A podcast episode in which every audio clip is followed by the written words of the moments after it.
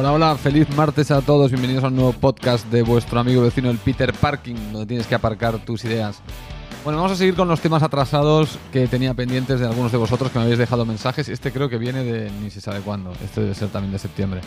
O sea que sigo con el retraso, pero bueno, voy a ir recopilando. Y este es un tema interesante porque en alguno de los podcasts mencioné el tema de que había sido muy mal estudiante y que luego fui un estudiante top de beca. Y entonces hay alguien que me pregunta un poco que si puedo explicar qué cambió para que pasara de un estado al otro, ¿no? Y es una pregunta interesante porque además tengo una respuesta muy rápida. Así que no será un podcast muy largo el del día de hoy porque la respuesta va a ser bastante rápida y luego intentaré explicar un poco algunos mecanismos que creo que, que son los que ejecutan. Es decir, me cambia el contexto. Básicamente es como que hay un cambio de contexto radical y ese cambio de contexto radical provoca una serie de eh, cambios e incentivos y motivaciones en mi cabeza que, hacen el, que sirven de disparador. La cuestión es saber o quizá lo que voy a intentar tratar ver hoy es si hay alguna forma práctica de que esos disparadores que a mí se me dispararon para ser un estudiante de mierda, ser un estudiante de puta madre, se me dispararan eh, como consecuencia de un evento trágico, ver si esos elementos se pueden activar eh, sin necesidad de pasar por ese elemento. Es decir, si uno puede autoprovocarse ese, ese cambio para realmente generar un cambio eh, constante, definitivo, es decir, un cambio productivo, no simplemente un cambio como estos de voy a hacer dieta y estás tres días y al cuarto ya estás otra vez comiendo un donut de chocolate. No, a ver si puedes hacer realmente algo que sea ejecutable a largo plazo, porque al final estas cosas, ser bueno o mal estudiante tiene una repercusión a largo plazo y a largo plazo creo que al ser humano muy bien no se nos da. En algunas cosas sí, pero en otras no. En otras queremos todo rápido y creo que cada vez más. Entonces el pensar cosas a largo plazo nos aturulla bastante. Incluso cosas que no son tan, tan, tan a largo plazo. Hacer una dieta, por ejemplo, que serían seis meses, básicamente. Si tú haces seis meses de dieta y gimnasio, te puedes poner como una bestia, sobre todo si eres joven. Pero incluso a mi edad, si haces seis meses de dieta y gimnasio, te pones como una bestia igualmente. No tanto como si tuvieras 25 años o 20 o 18, que entonces ya te pones como un animal, pero sí que te pones eh, en un estado de físico, reviertes muchos años de no haberte cuidado, por decirlo de alguna manera, ¿no? Con seis meses de constancia absoluta, de disciplina absoluta en dieta y ejercicio. Y no hablo de estar haciendo siete horas de ejercicio cada día, media hora. Lo que pasa es que es media hora muy específica, muy intensa y con unos ejercicios muy determinados. Y luego, sobre todo, la cocina tiene que cambiar. Y si consigues sostener esos seis meses, ¿cómo hacer para sostener los seis meses o cómo hacer para sostenerlo de por vida?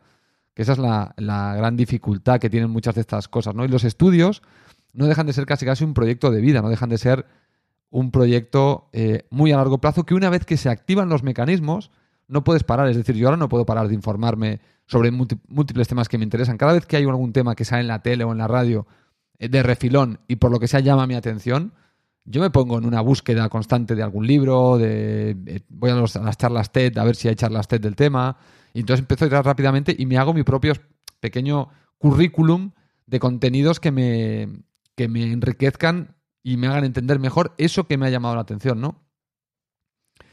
Tengo otro podcast y luego lo podría relacionar en algún punto donde alguien me pregunta por qué dejé de jugar a las consolas. Y en parte tiene que ver justamente por eso, por a qué dedico mi tiempo, ¿no? Y un poco, ya el podcast de las consolas, aunque también va relacionado, es en, cómo distribuyes tu tiempo. Bueno, yo he cambiado muchos hábitos para distribuir mi tiempo de forma que tenga tiempo para, la para conseguir aquella información que me interesa. Y esto me viene verdaderamente del cambio radical de ser un mal estudiante a un buen estudiante, es decir, que no me importara nada, que me importara mucho todo, y entonces empezar a ser, eh, como hábito de vida, ser muy curioso y dedicarle tiempo a esa curiosidad. No por quedar bien, sino porque realmente es algo que se disparó en mí en su momento y que se mantiene eh, vivo. Entonces, cualquier cosa, si mañana me hacen estudiar, seguramente, y, lo que estudio me gusta, pues me voy a poner con todo y seguramente volveré a ser buen estudiante. Eh, todo fue consecuencia de ese cambio de contexto. Entonces, vuelvo otra vez al inicio del podcast. ¿Se puede provocar el cambio que se me produjo a mí eh, de forma voluntaria sin tener que pasar por un evento trágico. Esto es lo que vamos a, intentar discernir en el día de hoy. Pero antes, dejadme que os ponga el podcast, el podcast, el audio que me dejó eh, Sebastián Serrano sobre este asunto. Él es joven, él está ahora en este momento de los estudios y entonces un poco como que le da curiosidad el, saber cómo se pasó de un lado al otro, ¿no? Cómo pasa del lado oscuro al lado de los Jedi.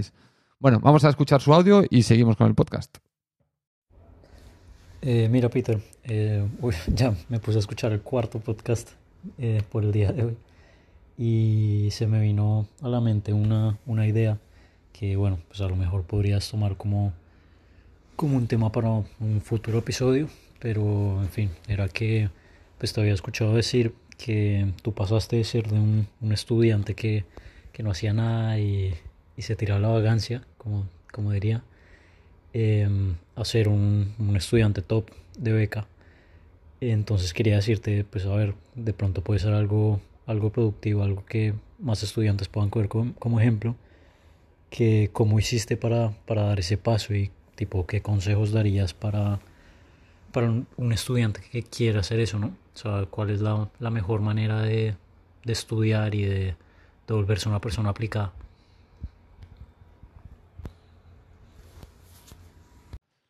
Bueno, ante todo, Sebastián, muchas gracias por haber enviado el audio. Sé que te he dejado desatendido durante muchos meses, pero bueno, aquí viene la respuesta a tu pregunta. Voy a intentar estructurar esto de una forma mm, un poco cronológica de cómo sucedieron los acontecimientos en mi vida. Primero el cambio de contexto y luego un poco qué hace que se me dispare las ganas de estudiar, ¿no? Porque al final no fue solo un hecho, sino yo creo que el, analizado ahora desde, desde la distancia, después de muchos años, me doy cuenta de que en mi vida pasaron varias cosas que fueron sumándose para que el, el drama o la tragedia que provoca mi cambio sea mm, eh, se ejecute, digamos. Yo creo que si solo hubiese sido la tragedia, no habría sido suficiente, pero cosas anteriores que venían pasando, que son cosas que uno va aprendiendo con la vida, si fueron como, fueron llenando un vaso que se desbordó con, el, evento trágico y que provocó ese cambio de mentalidad y ese cambio de, de estructurar mi, vida en, otra, en otras direcciones, ¿no? o contemplar otras vías que hasta ese momento me habían parecido eh, inútiles o que no eran, no eran para mí y yo era de los que eh, despreciaba mucho el tema de los estudios, ¿no? Antes de, volverme buen estudiante, yo tenía el discurso eh, heredado de los malos estudiantes, más mayores que había conocido y con los que me había relacionado porque somos muy tribales. Entonces, para encajar, pues me había enganchado con gente que no tampoco estudiaba, no sacaba buenas notas y estudiaba mal. Y entonces entre todos nos decíamos aquello de que es que estudiar no sirve para nada, es que estudiar, buah, si es que hay gente que estudia y luego trabaja, hay gente que estudia y luego trabaja de barrendero. Dice, sí, pues eso no es menos no, no, es la norma.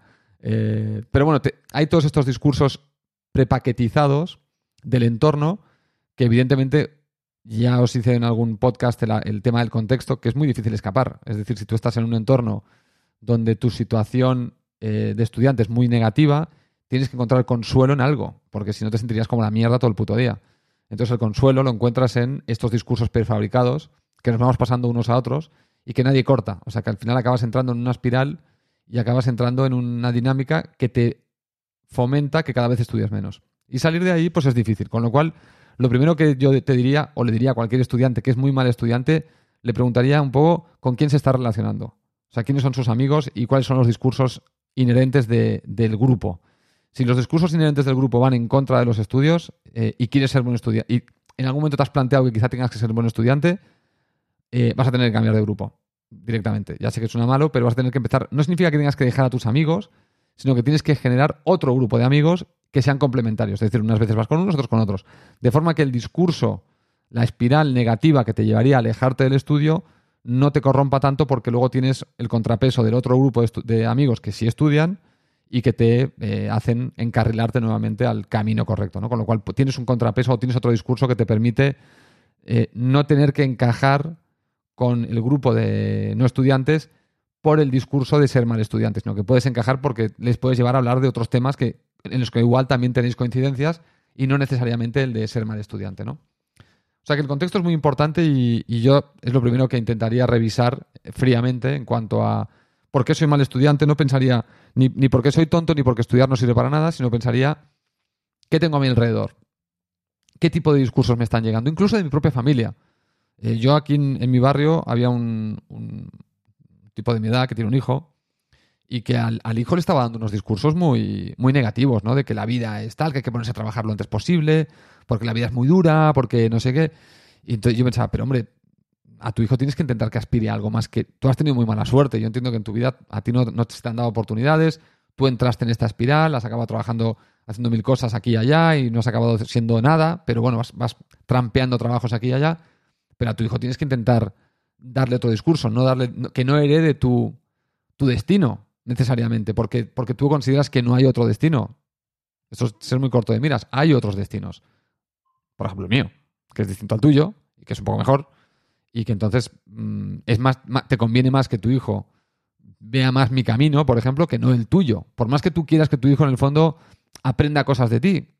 Bueno, pues en este caso tiene que desaprender de ti. Y eso también es aprender de ti. O sea que ahí hay un poco de... Pero, ¿qué quiero decir? Claro que si tú a un niño, a un joven le bombardeas con discursos muy negativos de que estudiar no sirve de nada, de que este país es una mierda, de que no sé... Claro, ¿qué va, ¿cuál es el discurso que va a hacer? Él lo va a repetir ese discurso. Si le empiezas a decir, tú puedes cambiar tu destino, tú puedes cambiar tu realidad, tú puedes cambiar este país, tú puedes cambiar las cosas, tú puedes ser mejor. Claro, ese, mensaje es mucho más motivante y más ilusionante que todo es una mierda, que no hay, todo, está corrupto, no hay nadie que cambie nada, no hay esperanza. Claro, si tú piensas el taladrar a un, joven con un discurso o con el otro, que no quita que seas. Los dos mensajes son realistas, porque los dos es verdad. Los dos pueden ser verdad. Los, dos pueden ser verdad. Con lo cual, lo único que tienes que entender es que, según el mensaje que le des, va a ser más verdad uno que el otro. Entonces, al final tienes que pensar que le conviene a tu hijo. ¿Cuál de, los, de las dos realidades le conviene más? ¿La negativa o la positiva? Bueno, si le conviene la positiva, tírale la positiva, porque si acaba cayendo en la negativa, bueno, mala suerte. Pero es que si le tiras la negativa de salida, lo más probable es que, es que acabe en la negativa, que ese es el problema. Es un tema de, casi de probabilidades, ¿no? Y esto está documentado y esto está estudiado. O sea, una de las formas de acabar con los guetos y de acabar con, con gente que esté muy atrás en el sistema es mezclándose más con ellos. Lo que pasa es que tenemos tendencia a no hacerlo, pero es lo que hay que hacer. O sea, si yo tengo aquí en el barrio a tres chavales o, tres individuos eh, que están muy atrás en la carrera de la vida, les ha ido todo muy mal, lo que tengo que hacer es acercarme a ellos, no alejarme. Ellos se tienen que contagiar de mí. Y yo tengo que intentar no contagiarme de ellos, ¿no? Pero yo, que, yo estoy bien, para mí es más fácil no contagiarme de ellos. Y en cambio sí contagiarles a ellos un poco de ver el mundo desde otra óptica, más positiva, para que ellos entiendan que si, si bien pueden haber tenido mala suerte, la mala suerte no es eterna, pueden cambiarla. Bueno, entonces, el, contexto es una cosa muy importante y aquí os tiro un spoiler. Eh, muchos de vosotros que hayáis, seguido el canal desde el principio, sabéis que al principio, y esto es un spoiler total, aquí vais a flipar algunos, y lo lamento porque ah, si no lo entendéis, mm, no puedo hacer nada. Eh, si lo tomáis como una mentira y una decepción, pues no puedo hacer nada, como, como digo.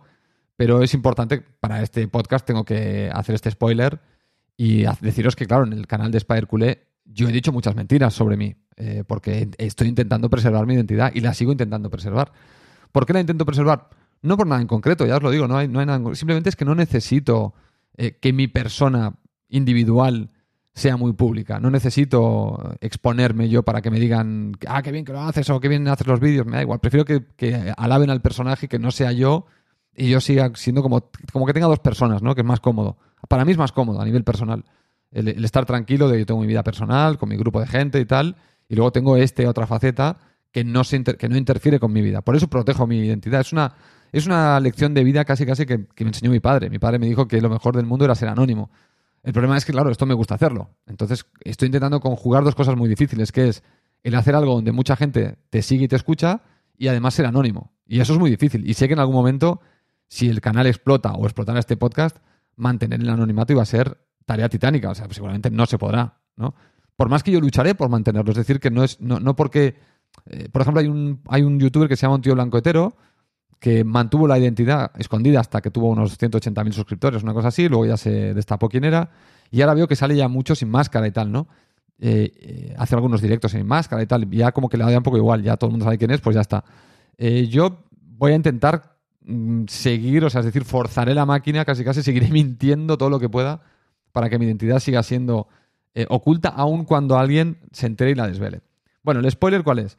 El spoiler es que yo he dicho en muchos vídeos que yo soy operario de fábrica y eso es, ya para los que habéis escuchado los podcasts de los estudios, pues ya sabéis que es mentira. Yo no soy operario de fábrica, tengo otro trabajo, no es un trabajo, no soy conocido, pero tengo un trabajo. Y, bueno, sí que es verdad que por un tema profesional también me interesa mantener mi, mi anonimato con este proyecto, ¿no? Alguna vez os he puesto el ejemplo de imaginaros que fuera cirujano de cirugía estética, estuviera todo el día operando tetas y mis clientes miran que soy un, el Spider Culé. Dirían, hostia, este tío no es serio, macho. Este tío me va a operar las tetas o se disfraza de Spiderman para hacer vídeos de fútbol. Bueno, no va por ahí la cosa porque no soy cirujano estético, pero también, también hay un componente laboral que también quiero preservar. Eso sí que es verdad. Pero no porque trabaje en una fábrica de operario, porque como sabéis tengo estudios universitarios Y hablo inglés y estudié en Estados Unidos, bla, bla, bla, y todo, todo el rollo que ya os he contado en otros podcasts. Eh, y estudié con beca en Estados Unidos. Entonces, bueno, esto, esto sé que mucha gente dirá, hostia, mm, me había hecho ilusiones de que un operario de fábrica puede como eh, exp- eh, no sé, hablar muy bien, porque mucha gente, claro, hablaba la, forma en la que tengo de expresarme, o, cómo analizo, o cómo pienso, y, pensar que esto no invalida lo del operario de fábrica. Es decir, eh, si tú tienes un trabajo, no has estudiado, no has ido a la universidad, tienes un trabajo de operario de fábrica, o tienes un trabajo muy manual, no pasa nada. Si, según la edad que tengas, quieres eh, mejorar tus habilidades eh, verbales, quieres mejorar tu conocimiento, lee.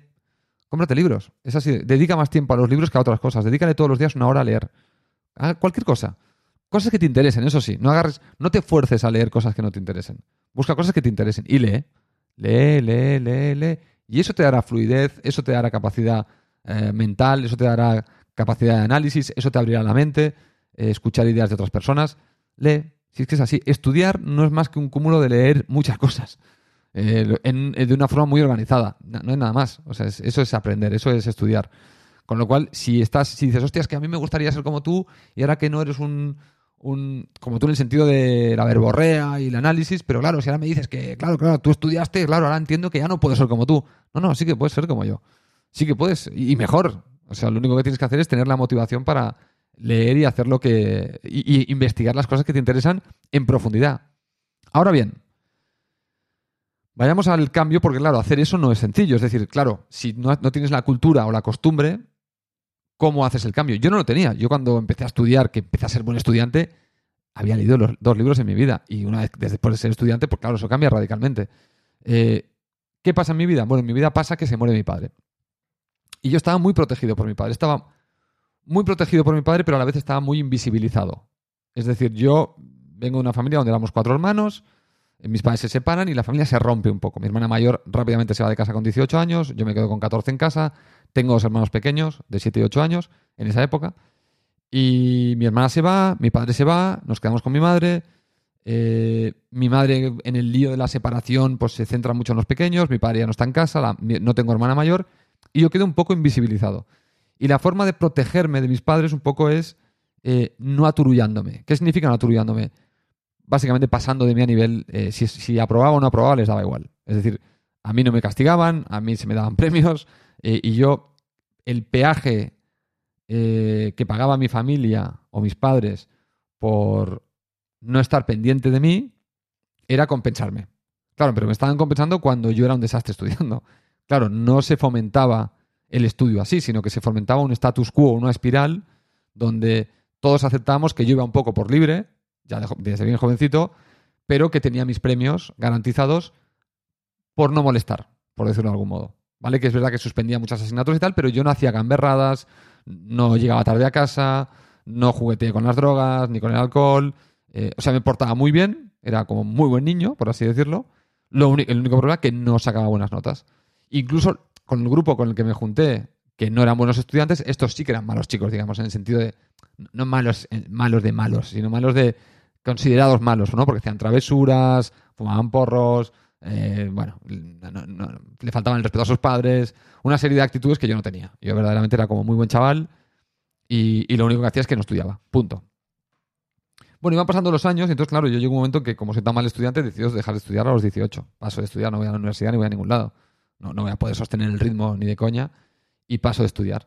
Y entonces me pongo a trabajar. Y aquí es donde empieza un poco a generarse o a moldearse mi personalidad en cuanto a lo que luego pasaría a los 25, que es cuando me pongo a estudiar.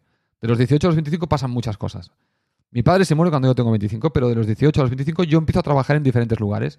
Eh, empiezo a trabajar de camarero, me voy a Inglaterra, trabajo de, barman en- en un bar, el Spanish Wine Bar se llamaba. Eh, luego vuelvo a España, no tengo trabajo, me pongo a trabajar en, en publicidad, pero en publicidad en, en- soy el mozo de un almacén, que es un estudio donde se graban anuncios de televisión y yo lo único que hago es limpiarlo y, cuando después de un anuncio pues queda todo hecho una mierda, pues yo tenía que limpiar y antes de que se hiciera el anuncio pues también tenía que tenerlo todo ordenado y limpiado. Era básicamente el mozo del almacén. Era, o sea, le llamo almacén porque un estudio de televisión eh, es un almacén que lo convierten en, eh, ahora en, una- en un en un piso de Nueva York, ¿no? Y entonces viene un carpintero y te montaba tú un piso con pladur de puta madre, claro que luego sabía que desmontarlo, entonces a patadas, ¿no? Prácticamente, se rompía todo. Entonces yo iba, lo rompía todo y lo tenía que limpiar, meterlo en el container. Bueno, como entre un anuncio y otro pasaba igual una semana, pues yo tenía una semana yo solo para romperlo todo y, limpiarlo y dejar todo impecable para el siguiente, para que el carpintero pudiera venir en el siguiente anuncio a montar el siguiente set o el siguiente decorado de cartón, digamos, ¿no? Y nuevamente romperlo y tal y cual. Y luego durante los rodajes pues tenía que servirle cafés a todo el mundo, tenía que, si me pedían papel del váter pues tenía que ir a buscar al supermercado papel del váter, era el chico de los recados. Bueno, trabajé de, esto varias, un tiempo, eh, luego me fui a Marruecos, trabajé en la construcción, porque había una oportunidad allí, y bueno, me fui, me fue como el culo, volví, mi padre se puso enfermo, eh, empecé a trabajar en un hospital de, camillero, geriátrico, y a la, y a la vez eh, cambiaba pañales y limpiaba culos, me llamaban, era un LC, que se llamaban lavaculos. Claro, si os fijáis, fijaros la cantidad de vueltas que di, ¿no? A Inglaterra, camarero, mozo de un estudio de televisión, eh, luego limpiando culos, luego en la construcción en, Marruecos, en edificios y poniendo ventanas y tal. Y, finalmente se murió mi padre. Y entonces ahí decidido que tengo que. Ahí me doy cuenta de, de, que he estado perdiendo el tiempo, que no sé muy bien dónde voy, que no tengo rumbo, y ahí arranca un mecanismo de supervivencia muy potente, donde me veo con 25 años sin oficio ni beneficio, con una mano delante y otra detrás, y decido que lo mejor es hacer un súper esfuerzo en los próximos 5 años y trabajar y estudiar a la vez y, ser un estudiante acojonante, pero de aquello que verdaderamente me gusta. Y entonces, bueno, me puse a estudiar, no os voy a decir de qué, porque si no ya es demasiada información.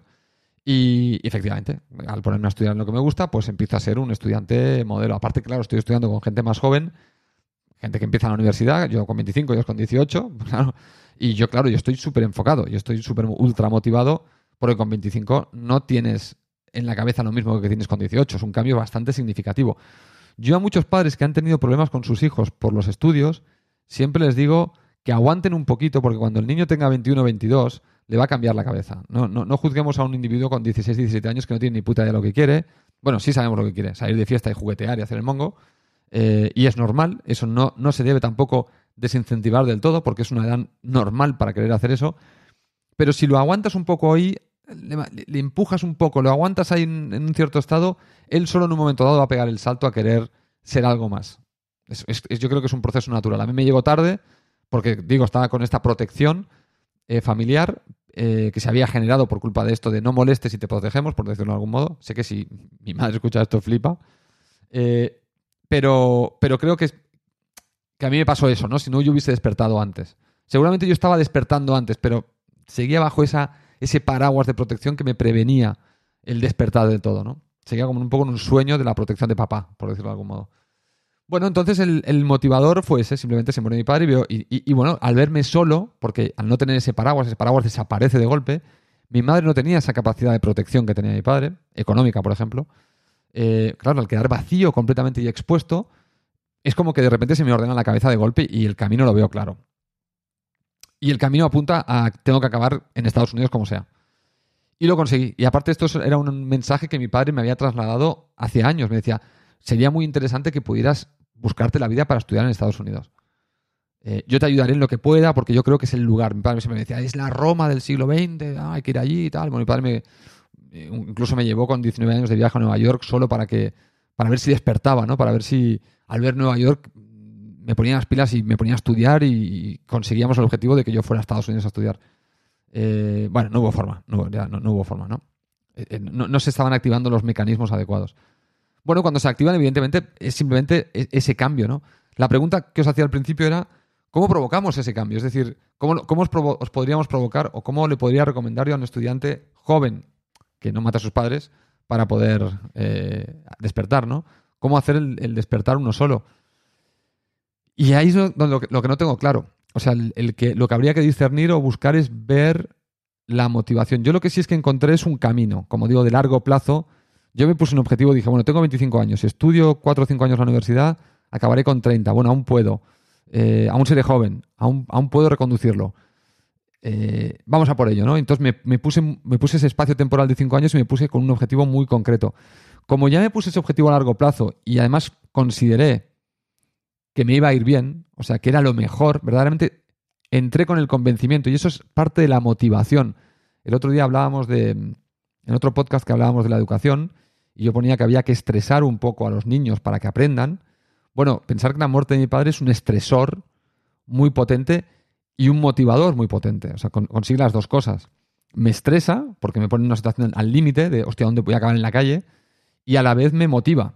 Entonces, el estrés, ese estrés me provocó el ser vivo, el, despertar, ¿no? Ese, el estar atento, el decir, vale, este es el camino, el, trazar un plan, un plan de supervivencia real, no ya, no, no, no soñar con, no, no, de, real, dentro de mis posibilidades, pero dentro de mis posibilidades sabiendo que mis posibilidades podían aumentar o podían agrandarse a medida que fuera avanzando. Y efectivamente, en los trabajos que tuve durante la universidad, pues fui conociendo a gente interesante que me fue ayudando mucho. Yo tengo, he tenido mucha suerte de que tuve mucha ayuda de gente externa que me fue empujando, verdaderamente. Y me fue empujando porque vieron un tío muy motivado y muy lanzado hacia un objetivo muy concreto. Y cuando la gente ve a alguien en modo positivo, encabezonado en un plan y, ven que, los, que, hace lo que sea para ejecutarlo, te ayudan. Es, lo curioso de la vida. Eh, la gente mayor que te ve en ese estado, y yo lo veo ahora en gente joven, a la que me gusta ayudar. Yo, yo ayudo, bueno, hablo con ciertos chavales de mi barrio que están montando cosas y que alguno que quiere montar algún negocio y tal. Y, tiene a gente que le dice, no, pero eh, en este país de mierda no se puede montar nada. Y cuando vienen a mí, digo, no, no, olvídate, ese discurso olvídalo, no sirve para nada. Ese, es el discurso del que no quiere montar nada a él. Pero tú quieres montar algo. No, no escuches eso. Lo que tienes que escuchar, lo que tienes que escucharte es a ti. Y escuchar mensajes positivos que te ayuden a conseguir tu objetivo. Tu objetivo llegarás dando tumbos, porque es verdad que tú trazas una línea recta y te tienes que desviar. Tienes que hacer salidas del camino para volver a llegar a esa línea recta.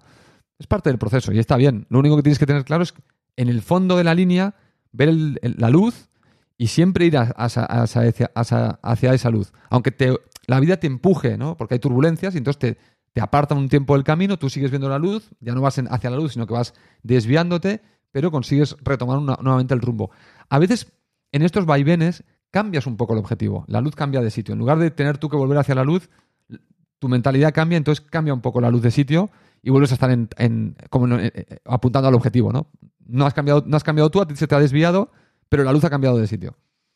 Las dos cosas son, son posibles, pasan y son correctas. Es decir, y te acaban llevando a un punto muy cercano al que querías originalmente. O a veces a uno mejor. Yo considero que a mí me llevaron a un punto mejor, de hecho. Del, plan inicial a, lo que, a donde llegué al final, considero que fue mejor lo que acabó llegando que lo que yo había trazado inicialmente, que esto es cojonudo, ¿no?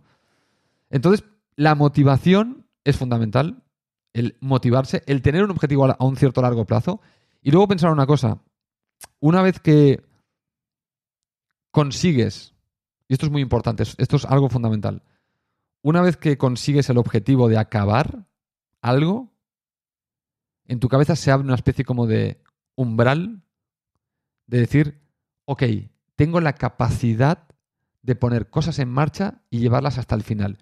Muchos de los problemas de la gente de no conseguir sus objetivos es porque los dejan a la mitad. Es decir, yo quiero que este podcast triunfe, ¿no? Y digo, bueno, ¿cuántos podcasts tengo que hacer para que triunfe? Pienso, bueno, en mi cabeza digo, hasta que no haga mil episodios, no creo que pueda conseguir algo sólido. Muy bien, pues me he puesto en mi cabeza que tengo que hacer mil podcasts. ¿Cuánto tardo en hacer mil podcasts? ¿Cinco años? ¿Seis años? Vale, no hay problema. Voy a estar cinco o seis años haciendo podcast. Hablando de lo que sea, me da igual. El objetivo es ese. Bueno, eh, esta capacidad de apuntar a largo plazo es algo que te da el estudiar. Es decir, cuando consigues completar un ciclo de adulto de uno, dos años o tres, te das cuenta del poder que tienes para hacer proyectos importantes. Y te das cuenta que los proyectos importantes no son los que se hacen de un día para otro.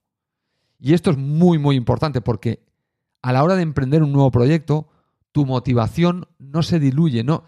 La gente que no tiene esta metodología de dibujar cosas a largo plazo, porque lo quiere todo en el corto plazo, es la típica persona que arranca un proyecto y habréis conocido, yo conozco a mucha gente que hace esto.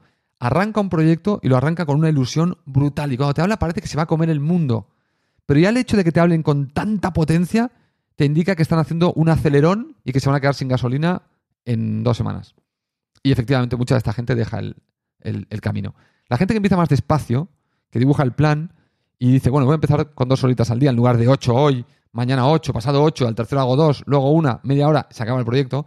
La gente que empieza sabiendo que es a largo plazo y se planea las actividades a largo plazo, no arranca con un subidón, no arranca con un chute. Con lo cual, cuando queráis conseguir algo, dosificar. Imaginaos que estáis corriendo y que tenéis que correr 20 kilómetros. ¿A que no empezaríais corriendo con un sprint? Lo que arrancaríais con, un, con cierta lentitud. Bueno, pues esto es lo mismo. Si queréis hacer algo a largo plazo importante, marcaros un objetivo a largo plazo. Cuando eso permitirá que lo sostengáis, porque veréis el horizonte lejano, pero veréis que se va acercando. Y iréis viendo progreso. El progreso motiva mucho. Cuando vas viendo que, ¡ey, esto va funcionando! ¡Ey, oye, oye, que estoy estudiando y estoy sacando buenas notas! Oye, hostia, que ahora estoy en, beca, hostia, que me dicen que aplique la beca, coño, aplico la beca, coño, consigo la beca. Te vas dando cuenta, hostia, te vas dando cuenta de los logros. Cuando vas viendo los logros, es como que tu cabeza aprende los mecanismos para conseguir cosas y te das cuenta que no es a corto plazo, te das cuenta que es a largo.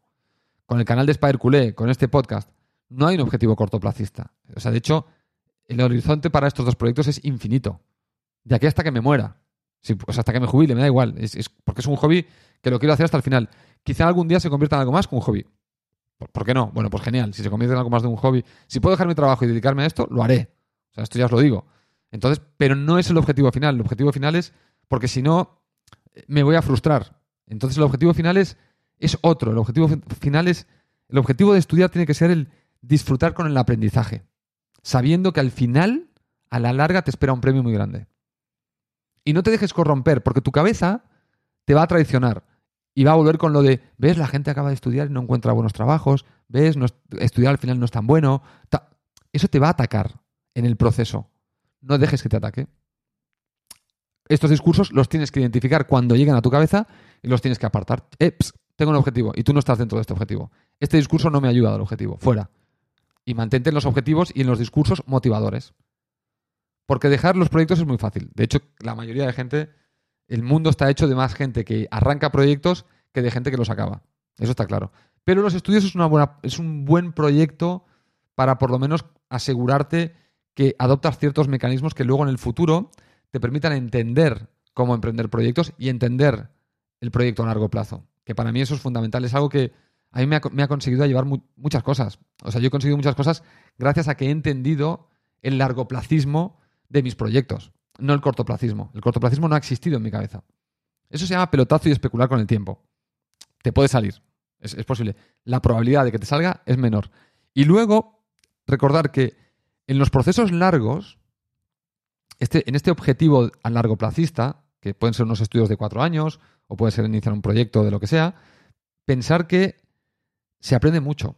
Es decir, en el proceso del paso a paso, no del sprint, del paso a paso, largo, que se va produciendo en el tiempo, se van asimilando muy bien conceptos y situaciones y se va aprendiendo mucho más.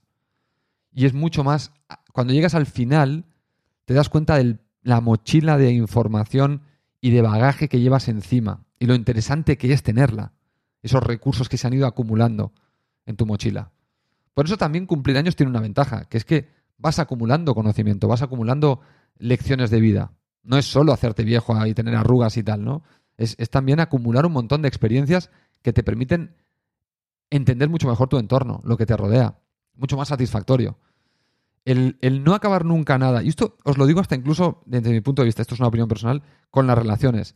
El, estar en pareja, eh, que para mí es muy satisfactorio, ya os lo digo, yo siempre he tenido, con mis ex tengo muy buena relación y mis, relaciones han sido siempre muy satisfactorias, eh, aunque se hayan acabado.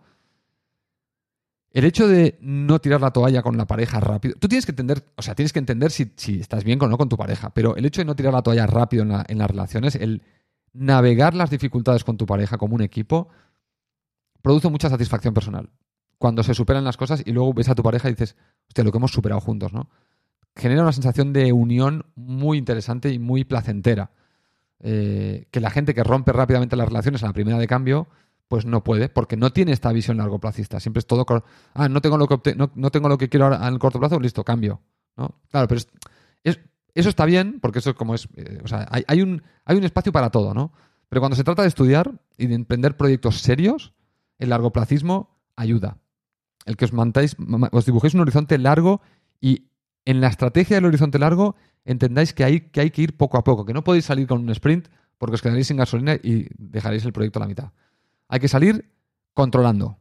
El control de salida de un proyecto, el, entusiasmo inicial no tiene que provocar un descontrol emocional de, de, de, venga, voy a hacer todo de salida. Hay que hacerlo. Y si no, fijaros, por ejemplo, os voy a poner ejemplos de youtubers porque creo que son la clave. Fijaros en Manquer o en Adrián de Más que Pelotas o en el Club, o Club Laurana, el propio Mr. Seitan. ¿Qué tienen estos en común? La constancia de un proyecto donde han determinado un objetivo y han dicho, por ejemplo, en el caso de Manquer, Manquer ha dicho, yo quiero este objetivo, que será el que sea, no sé, un millón de suscriptores, lo que sea. Para ese objetivo tengo que hacer siete vídeos al día. Y sé que estos siete vídeos los tengo que sostener durante dos años. Bueno, Manquer en dos, tres años están 260.000 suscriptores. Mr. Sental está en 370. Eh, más que pelotas ya está, ha pasado los 60.000. También con su estrategia. Más que pelotas ha dicho, yo son dos vídeos al día o tres, más mis directos. El otro, bueno, yo en Spider soy un poquito más despendolado, pero bueno, y, quizá por eso no tengo los, el premio que, que están teniendo ellos. Eso aplica a los estudios. ¿Por, qué esta gente, por qué un Manquer, un Más que Pelotas, un Seitan, son capaces de sostener este proyecto adelante? Porque ellos han dibujado un, horizonte lejano y han dicho, voy a por eso. Y no han pensado en pegar un pelotazo de suscriptores. Eh, más que pelotas, yo, yo, lo recuerdo, más que pelotas tuvo un momento donde no crecía mucho. Más que pelotas, Adrián tenía, tuvo un, Yo le seguía mucho a Adrián y era un referente porque yo quería agarrar a Adrián en cuanto a suscriptores. Y, pensé que lo iba a hacer, porque vi que hubo un momento que se paraba su crecimiento.